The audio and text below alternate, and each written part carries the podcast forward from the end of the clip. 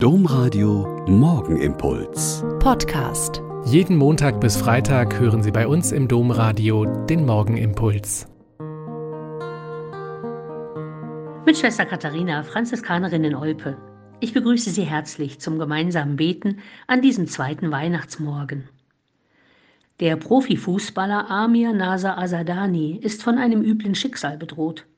Dem ehemaligen U21-Nationalspieler Irans der zuletzt beim iranischen Zweitligisten Iranjawan FC unter Vertrag stand, wird unter anderem Aufruhr gegen die Behörden und Krieg gegen Gott vorgeworfen.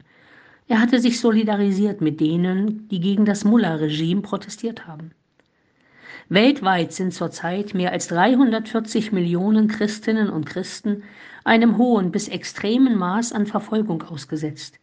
In mehr als 74 Ländern werde ihnen durch ihre Regierungen, extremistische Gruppierungen oder religiöse Führer das Recht auf freie Religionsausübung von der jeweils anderen Religion verweigert.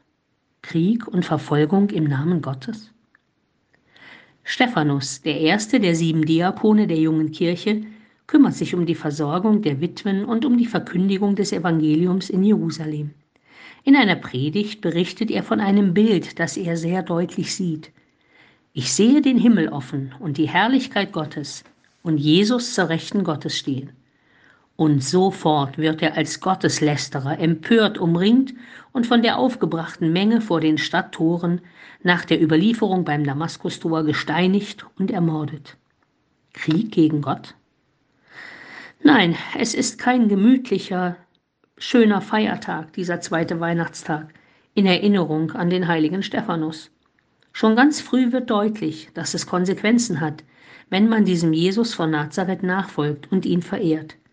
Dieser holde Knabe im lockigen Haar, den wir so romantisch besingen, wird zur Lebensherausforderung für uns, die wir getauft sind, auf diesen Vater Gott, seinen Sohn Jesus Christus und den alles verbindenden Heiligen Geist.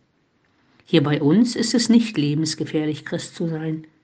Machen wir unser Bekenntnis zu Christus zum lebensrettenden Einsatz für die verfolgten Christen, im Gebet und im Einsatz, wo es uns möglich ist.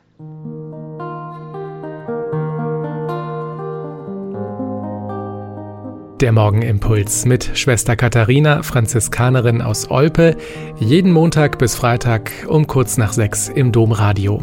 Weitere Infos auch zu anderen Podcasts auf domradio.de.